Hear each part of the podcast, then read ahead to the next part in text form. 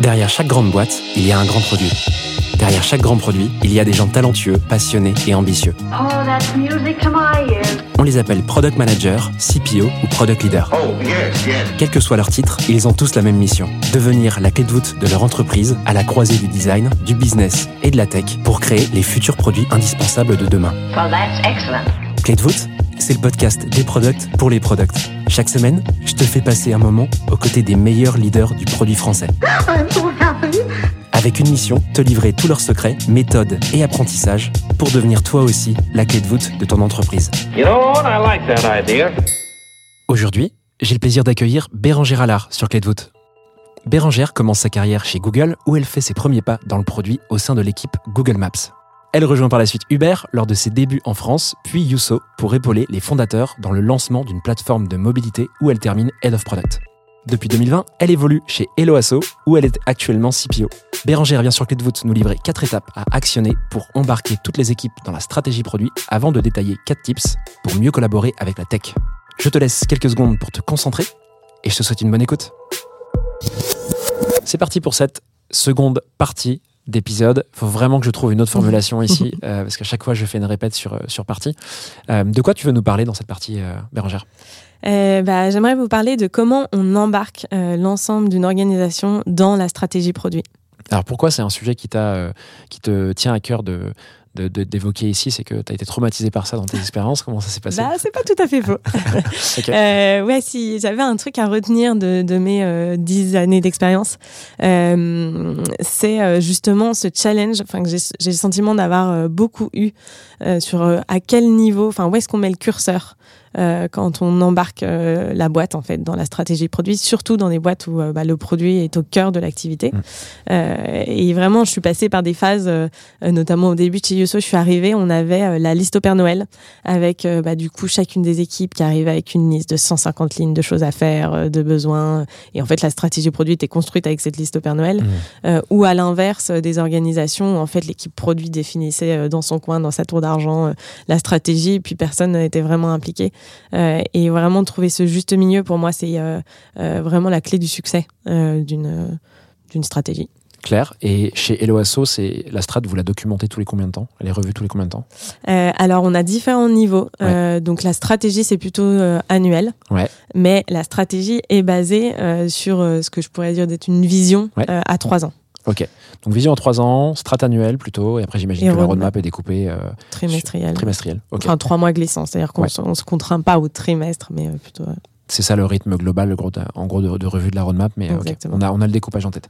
Et donc les symptômes, tu me disais que c'est que euh, dans tes expériences, tu as vu des équipes faire un peu, ça un peu dans leur coin, ou alors euh, la, la strat était construite euh, pas vraiment comme il fallait, parce qu'elle était euh, enrichie avec finalement tout ce qui passait dans la tête des, différentes équipes. Est-ce qu'il y a des symptômes que tu voyais aussi au travers des équipes qui faisaient que. Parce que tu vois, tu, pourrais te dire, bah, on, va, on va construire la strat avec tout ce qui passe par la tête tu vois, des, des- équipes. Mais qu'est-ce que. Qu'est-ce qui se passait concrètement euh, dans les équipes? Qu'est-ce que tu sentais pour que tu te dises, en fait, il faut que ce truc-là, on, on fasse carré, que la strat elle soit nickel, euh, au-delà de la théorie de la stratégie produit Mm. Est-ce qu'il y a, tu vois, qu'est-ce Ouais. que ça apporte, quoi, euh, concrètement? Qu'est-ce que ça résout comme problème? Bah, clairement, les problèmes et les risques que j'ai euh, identifiés, euh, auxquels j'ai été confrontée euh, dans mes différentes expériences, c'est bah, les silos. Vraiment que chaque équipe travaille vraiment de façon complètement décorrélée. Le, le, la frustration que des équipes qui sont en, en frontal direct avec les utilisateurs, des équipes sales, des équipes customer success ou, euh, ou service client peuvent ressentir quand en fait elles ont l'impression de ne pas être écoutées euh, ou d'être trop écoutées et euh, en fait de plus savoir euh, globalement ce qui est, ce qui est, ce qui est pris en compte. Euh, et euh, aussi frustration euh, de sentiment en tout cas que euh, l'équipe tech ou produit euh, peut euh, être à côté euh, de, des, des besoins réels du terrain. Euh, et ça, je trouve que c'est quand même le, le pire truc qu'on puisse euh, Ouais. euh, avoir dans, dans une structure puisque bah, l'équipe tech et produit est quand même au service des utilisateurs. euh, Donc des symptômes de collab et d'alignement, globalement. exactement. Ok, comment tu veux adresser ce sujet? Est-ce que tu as, vu ça en étapes? Euh, Comment tu vois ça? Ouais. euh, alors pour moi, je vois quatre étapes. Ouais. Euh, ces quatre étapes, c'est celles qu'on a mis en place chez Loasso Mhm. assez récemment. Je dirais, ça fait un an et demi qu'on travaille sur ce schéma. Il est perfectible, mais en tout cas, elle résume bien euh, la méthode qu'on a mis en place. Comme d'habitude, il faut s'inspirer de ce que les gens disent sur le podcast. C'est pas une méthode euh, qui est la méthode absolue que tout le monde doit appliquer. Donc euh, t'inquiète pas, c'est normal que ce soit perfectible. En tout cas, bonne, bonne base pour s'en inspirer. Euh, bah, c'est quoi ces quatre étapes Je veux bien que tu nous les cites? Comme ça, Ouais. on a un petit sommaire et puis on va pouvoir creuser euh, une après une euh, ces étapes. Exactement. Alors la première étape, c'est euh, d'aligner la stratégie produit avec celle euh, de l'entreprise. Euh, nous, on a travaillé euh, sur la base d'axes stratégiques. La deuxième étape, c'est euh, de créer des euh, dynamiques collectives transverses. Mhm. Euh, nous, on a utilisé les cercles. Euh, je t'en dirai plus. Euh, la troisième étape, c'est de définir les inratables euh, en utilisant un canevas euh, assez précis euh, pour permettre de bien cadrer euh, ces inratables. Et la dernière étape, bah, c'est euh, le passage entre la stratégie et la roadmap, donc euh, de commencer les premières étapes de la discovery euh, pour bah, vraiment aller débroussailler chacun, de, chacun de ces éléments de la stratégie. Bah, c'est parti, le teaser est fait. On peut y aller. On commence par la première? Avec C'est parti. Comment tu vois ça? Alors, euh, pour nous, aligner euh, la stratégie euh, produit avec celle de l'entreprise, ça passe par la définition d'axes stratégiques. Euh, donc, comme je l'évoquais avant, les axes stratégiques, ils sont plutôt à trois ans chez nous. Ils nous permettent de définir les caps et la boussole vraiment globale au niveau de l'entreprise. Et ils couvrent l'ensemble des domaines d'activité de, de Hello Asso. Euh, pour moi, c'est une étape essentielle puisqu'elle permet vraiment à chaque directeur, enfin chaque membre du CODIR de la direction de s'aligner euh, sur euh, quels seront euh, nos, nos- nos grands caps et sur quoi on va diriger nos équipes. Euh, et d'un point de vue tech et produit, bah, c'est d'autant plus important parce que dans une entreprise comme Hello Asso, le produit est au cœur de l'activité. Et donc assurer que euh, bah, dans ces axes-là, on retrouve bien les éléments de la stratégie produit, euh, c'est essentiel. Donc ça, c'est fait au sein du CODIR. Ouais. Et ça provient de la vision, si je comprends bien. Exactement. Ok. Euh, C'est quelques phrases que tu notes quelque part. euh, C'est quoi le format concrètement de ça? Tu... Alors, c'est très simple. Ouais. Euh, globalement, euh, nos quatre axes, c'est un gros cube Ouais. euh, qui se divise en quatre avec bah, quatre phrases. Donc, être une plateforme de paiement robuste, sécurisée. Ouais. un autre axe autour des services à destination des assos, du grand public. Donc, c'est vraiment des axes assez orientés business et utilisateur. C'est marrant parce que quand je vais faire référence, mais euh, j'écoutais un de tes podcasts euh, sur euh, où Savinien de, partout partageait un, retour d'expérience là-dessus. Et il disait que selon lui, alors il parlait plutôt de la vision produit, mais il disait que c'était un outil hyper important parce que c'est hyper fédérateur. Mhm. Euh, et du coup, bah, la définition de ces axes pour nous, euh, je le ressens comme quelque chose de très fédérateur parce qu'en fait, tout le monde les connaît par cœur. Euh, ils drivent notre quotidien. Il n'y a pas un jour où on ne parle pas d'un de ces axes-là. Mhm. Euh, et donc, euh, ils sont, c'est, c'est le socle de, de, de toute notre activité au quotidien. Juste un élément euh, euh, que je trouve intéressant, c'est que tout le monde n'a pas euh, l'opportunité d'être un membre du CODIR, hein, clairement, mais euh, je pense que même pour un product owner, product manager, on a, enfin, tu peux aussi challenger ton N plus 1, ton N plus 2 pour qu'il te communique très clairement quels sont ses caps ou axes stratégiques, parce que bah, je pense que toute personne qui n'a pas ça en tête bah, pourra avoir du mal à ensuite travailler sur la stratégie roadmap. Donc, euh, je pense que même si on fait pas partie d'un codir, on peut aussi avoir- contribuer à ça en n'hésitant pas, pardon, je cherchais mon mot, à, à communiquer à son N plus 5 qu'on veut plus de clarté sur, euh, sur la vision et la strate de la boîte, quoi, c'est ça? Exactement. Ok, donc l'étape 1 c'était ça, c'était la définition de la vision et donc euh, bah, cette transition vers la strate, si je comprends bien, euh, pouvoir la, fa- la, la, la mettre euh, en forme, quelle que soit la forme d'ailleurs euh, qu'elle a. Oui. Euh, c'est quoi l'étape 2 L'étape 2, c'est les cercles. Alors, euh, nous, on, a, on a utilisé ce- cet organe, les cercles, euh, en s'inspirant de l'holacratie qu'on a mis en place. Alors, j'étais pas encore chez l'OSO à l'époque. Euh, Tu peux expliquer ce que c'est que l'holacratie? On n'a pas beaucoup parlé ici. Alors, Moi je connais un petit peu, mais je suis pas sûr que les gens sachent tout ce que c'est. C'est vrai. Alors, je vais pas aller dans le détail parce que sinon, ça pourrait faire l'objet d'un podcast. On va faire 10 à podcasts dessus entière. et les gens vont, commencer à lever les yeux si on fait ça. Exactement. Non, mais globalement, c'est un principe de l'entreprise libérée euh, qui euh, vraiment transforme la façon dont l'organisation est structurée avec une vision euh, très différente de celle de l'organisation verticale, hiérarchique. Euh, nous, on l'a on l'a mis en place, mais c'est vrai que ça demande énormément de rigueur, de méthodologie. Euh, à une époque, on était plutôt petit, donc ça allait, mais maintenant, clairement, on, on pourrait plus, euh, on pourrait plus le faire. Par contre, on a gardé plein de trucs, euh, et notamment les cercles. Euh, et nous, ça nous a été vachement utile d'utiliser bah, ces organes. Donc les cercles, c'est peut-être d'un point de vue produit ce qui se rapproche le plus d'un chapter. Euh, simplement, là, ça dépasse l'organisation tech et produit. Euh, et euh, globalement, un cercle est une équipe. qui est constituée, bah, qui est pluridisciplinaire, donc qui est constituée de plusieurs, bah, plusieurs métiers. Donc chez nous, un cercle, bah, il y a une personne de chacun de nos départements, au moins, au moins une personne. Côté tech et produit, il y a plus de personnes. Il y a au moins un designer, un product, un tech. Qui euh, bah, sont là pour représenter euh, le produit. Euh, et en fait, nous, chacun des cercles, on a un cercle par axe stratégique. Donc, euh, je te rappelle, on a quatre axes stratégiques. Mhm. Donc, on a quatre cercles. Et en fait, pourquoi c'est un chapter? C'est parce que tous ces gens euh, qui appartiennent au même cercle ont comme mission commune et, et, et, dans leur quotidien euh, contribuent particulièrement à un axe stratégique. Euh, et pour nous, ça a été euh, déterminant de créer euh, cette dynamique-là parce que ça a permis de créer cette dynamique collective avec une mission commune euh, qui appartient à toute la boîte. Euh, et ça m'a, du coup, d'un point de vue euh, produit, euh, ça a été aussi un élément déterminant pour justement cette question de la, de la vision produit. C'est-à-dire que c'est plus le produit la tech qui travaillent euh, principalement sur, sur la vision, la stratégie produit, mais c'est vraiment le cercle, chacun des quatre Mhm. cercles qui y contribue. Est-ce que c'est complémentaire à- au modèle de squad qu'on voit du coup à la tech et au produit dans plein de boîtes ou est-ce que c'est en substitution? C'est complémentaire. C'est complémentaire. Euh, Donc les squads existent toujours Tout à fait. pour, pour délivrer, pour délivrer et pour créer le produit, le développer. Euh, et ces cercles là, interviennent quand? C'est dans d'autres rituels du coup qui se font euh, pour, euh, pour faire avancer la boîte et, et- et le produit au sens global du terme, c'est ça? Ouais, c'est une très bonne question. Euh, Pour, euh, pour moi, le succès de la mise en place de ces cercles, c'est qu'ils aient des rituels, Mhm. qu'ils aient une raison d'être. Euh, donc, cette équipe, c'est une équipe. euh, L'équipe principale des gens reste leur équipe métier. Euh, simplement, bah, il faut que, que cette équipe existe. Donc, on a mis en place des rituels donc, sur une cadence plutôt le- mensuelle. Donc, les cercles se réunissent tous les mois.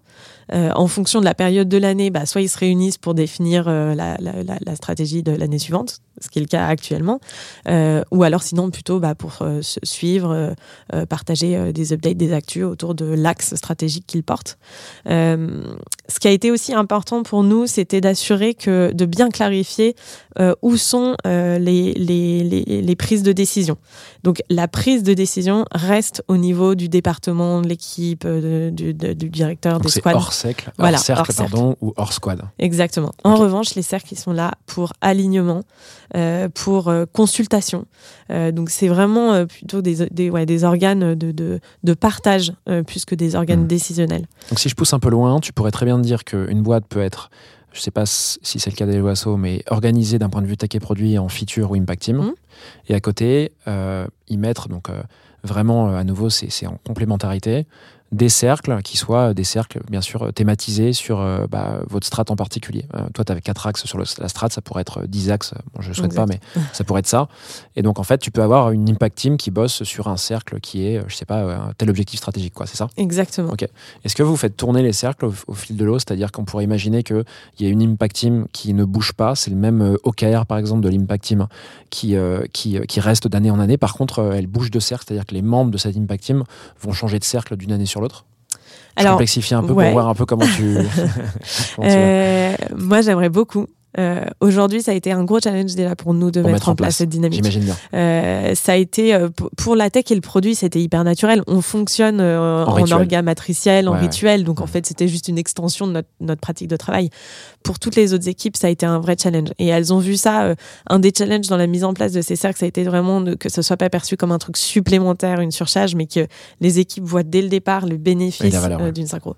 Nous, on en était convaincus au niveau du codir, mais donc c'est vrai que intégrer dès maintenant euh, la, la- la logique dynamique euh, euh, des cercles, c'est peut-être un peu tôt, mais euh, moi je trouverais ça super chouette, Bon, effectivement. là, on est parti dans le complexe. C'était juste que je voulais voir comment c'était. Est-ce que c'était vraiment complètement statique ou est-ce qu'il y avait une logique de faire évoluer les choses pour que les gens s'imprègnent d'axes stratégiques différents? Bref. Ouais. Alors par contre, un élément hyper important, c'est que au niveau des contributeurs individuels, euh, un contributeur individuel peut tout à fait euh, participer à deux cercles s'il le souhaite. Il a Forcément. un cercle de Mm. prédilection, mais après il peut euh, tout à fait participer aux autres. Donc, par exemple, un product marketing manager qui voudrait, euh, qui est très expert sur un sujet, qui pourrait euh, bouger de cercle. Notre PMM, par exemple, il est dans deux cercles. Voilà, bingo. Exactement. Et un autre élément hyper important, euh, pour moi, d'un point de vue tech et produit, c'était que notre orga tech et produit, elle soit calquée à ces cercles. Donc en fait, nos tribes, euh, on a quatre tribes Ouais. qui correspondent à ces quatre euh, axes stratégiques. Euh, et au sein de chaque tribe, on a deux squads, donc on a huit squads au total. Ok. Euh, Donc il y a une et- synchro des tribes Ouais. sur les cercles. Ouais, Ok. ouais. Et ça, ça fasse un schéma, je pense, à Bérangère pour, pour que ce soit compréhensible pour tout le monde. quatre cercles, quatre On, tribes. on fera le schéma, on essaiera en tout cas. Trop bien. On passe, euh, si tu veux bien, à l'étape 3. Ouais. Il s'agit de quoi? Alors l'étape 3, bah, c'est la définition d'un ratable. Donc nous on appelle ça des inratables, mais on appelle ça comme on veut. Ce sont des objectifs, des initiatives. Globalement, pour moi cette étape elle est essentielle parce qu'elle matérialise la co-construction. Euh, donc ce sont les cercles qui définissent euh, ces inratables. Euh, d'un point de vue tech et produit, ce qui a été hyper intéressant pour nous, c'est de pouvoir fournir la matière euh, à, ces- à chacun de ces cercles Mhm. pour définir les inratables. Euh, pour moi, ça m'évoque beaucoup euh, ce que, ben, on en parlait avant, mais Rémi Guyot évoque dans Discovery Discipline avec les activités de chaque étape de Discovery Discipline. Donc, on a fourni, euh, là, pour élaborer la stratégie 2024, à chacun des cercles, euh, toute la matière, donc euh, la data product usage, les verbatim des utilisateurs, le NPS, enfin un ensemble de matières qui permet à chaque cercle d'avoir de quoi construire les inratables. Euh, T'as un exemple d'Aratable, par exemple, euh, qui te vient en tête comme ça alors, bah, justement, on, on parlait de l'établissement de paiement. Un arratable, c'est euh, d'opérer en tant qu'établissement de paiement euh, et que notre service technique de, de gestion monétique permette de, de gérer euh, 10 000 assos euh, à la fin 2024. Et donc, les cercles vont parler. alors, pardon, avant ça, chaque cercle a combien euh, comme objectif en ligne de mire? À peu près 5 ou 6. Et donc, ils parlent de ces sujets-là quand ils se réunissent, euh, c'est ça? Exactement. Et donc, du coup, dans la co-construction de ces inratables, euh, on a fourni aussi, côté tech et produit, un, un canevas. Euh, ce canevas, il est hyper important. Il est vraiment pas révolutionnaire, mais euh, il a permis euh, aussi bah, à toutes les équipes, donc toutes les personnes qui font partie des cercles et qui n'ont pas l'habitude de travailler avec ce, type de cadre, bah, ça, les, ça a vachement facilité le travail. Donc, dans ce canevas, globalement, on a le North Star KPI qui permet vraiment de définir bah, l'étoile polaire de l'inratable. Euh, les KRI, c'est quelque chose qui est hyper important pour nous, donc qui result, non pardon, Key Risk Indicator. Euh, Ensuite, on définit l'inratable, on définit euh, les hypothèses ou problèmes auxquels cet inratable répond, euh, les, les critères de succès qui nous permettront de dire on est content et on n'a pas raté l'inratable, euh, les moyens nécessaires qui sont hyper importants ensuite pour définir le budget, euh, euh, et les, que ce soit en outils, en recrutement et autres. Et ensuite, bah, tout ce qui est risque et dépendance, vachement important aussi pour bah, gérer, anticiper les dépendances d'une squad à l'autre ou d'une équipe à l'autre. Donc globalement, chaque cercle a travaillé sur à peu près 5 inratables pour son axe. Et donc, chaque tribe a ça comme objectif, j'imagine Parce que tu disais que les Exactement. tribes étaient alignés avec les cercles, c'est ça? Exactement. Est-ce qu'il y a d'autres objectifs par tribe ou vraiment les objectifs d'une tribe, c'est ça Ce sont euh, ceux que tu viens de citer Alors, bah, ça a été tout le challenge. euh, et c'est pour ça que le terme inratable euh, m'est m'est cher, c'est que bah, un inratable, c'est un inratable. Donc après, il y a des choses qu'on peut rater. Euh, donc on les appelle aussi inratables, mais c'est des inratables moins, moins inratables. Euh, donc, euh, donc voilà, donc on a d'autres objectifs, euh, évidemment. Et c'est pour ça que pour moi, c'était vachement important qu'on se retrouve pas avec la liste de Père Noël de, de 30 inratables par axe, euh, qu'on se concentre sur euh, bah, 5 max. Euh, et puis après, bah, le reste, ce sont des objectifs euh, et on fera bah, notre- de notre mieux pour les atteindre. Euh, mais on sait sur quoi se concentrer et, et ce qu'on veut vraiment pas louper à la fin de l'année. Trop bien. Le canevas que tu as évoqué là, est-ce que tu, tu as un modèle qu'on Ouais, pourrait je pourrais communiquer te le partager Super. avec grand On plaisir. mettra directement. Alors, il y a plein de gens qui m'engueulent parce que je mets pas directement les ressources dans le, la description de l'épisode. Euh, tout ça, en fait, c'est sur la newsletter qui est liée au podcast. Donc, je vous le dis directement maintenant. Je mettrai le lien de la newsletter. Ce sera beaucoup plus simple et vous aurez accès à euh, toutes les ressources et les documents qu'on vient d'évoquer. Génial, On en est à l'étape 3, je crois qu'on l'a complété. exactement. Est-ce que tu veux qu'on passe à l'étape 4 Oui, euh, bah, l'étape 4, c'est euh, vraiment, comme je te disais, le, le, le passage vers euh, bah, le, la, la roadmap. Donc là, la stratégie, on reste très haut niveau, très macro. Et donc, bah, pour nous, ça a été vraiment l'étape de pouvoir récupérer donc l'ensemble de ces dans la table et de commencer bah, l'étape de discovery. Donc, on, on s'est formé, enfin, on a formé toute l'équipe produit à Discovery Discipline. Donc, c'est la méthode qu'on utilise. Comme toutes les méthodes, euh, on, bah, on l'a un peu adapté à la sauce et l'oiseau. Euh, C'est fait pour. voilà. Euh, et donc, pour l'instant, nous, on, on se concentre principalement au niveau de la roadmap sur les trois premières étapes. Euh, donc le FOC, donc Frame, Observe et Claim. Euh, et donc du coup, en fait, on, utilise ces trois étapes pour formaliser euh, globalement le cadre de ce que seront nos épiques par la suite. Pour que les gens suivent là-dessus, juste la méthode fondée ou cofondée par Tristan Charvilla et Rémi Guillot. Le bouquin s'appelle Discovery Discipline, mais il y a un framework, en fait, un, un acronyme qui est utilisé dans tout le bouquin qui s'appelle Focus, donc F-O-C-U-S-E-D si je ne me trompe pas. Et donc vous, chez Aloasso, vous utilisez les trois premières lettres, à savoir le FOC, euh, pour pouvoir euh, créer ce fil conducteur qu'en interne de la transition vers la roadmap. Ça? Oui, alors on utilise ces trois lettres à l'étape de euh, passer de la stratégie à la roadmap. Ouais. Ensuite, on déroule les, les autres étapes, mais dans un plus court terme. C'est-à-dire Ouais. qu'on va pas définir tout, toutes les étapes un an à l'avance. Ouais. En revanche, moi, je trouve ça vachement intéressant de faire ces trois étapes, même pour des sujets qui sont plutôt euh, euh, pour dans six mois, parce que ça permet déjà de mettre un cadre et de s'assurer qu'on parle tous de la même chose.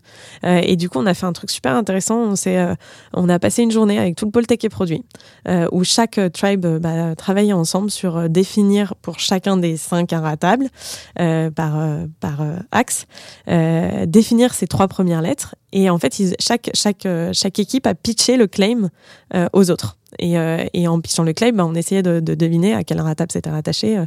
Et en fait, c'est un outil euh, qui est très simple. Enfin, ces trois étapes, elles sont hyper simples à, à compléter et elles parlent à tout le monde. Euh, elles sont hyper euh, accessibles et donc du coup pour nous ça a hyper bien marché. Et Donc, ensuite bah, la suite se déroule dans une temporalité de trois mois glissants. Trop bien. Est-ce que tu as autre chose à ajouter? On a fait les quatre étapes. C'était balèze déjà. Je pense qu'il y a Ouais. des cerveaux qui fument autour de nous. Euh, J'espère que les gens ont pu suivre. On fera le maximum avec les templates pour pouvoir vous communiquer de la transparence.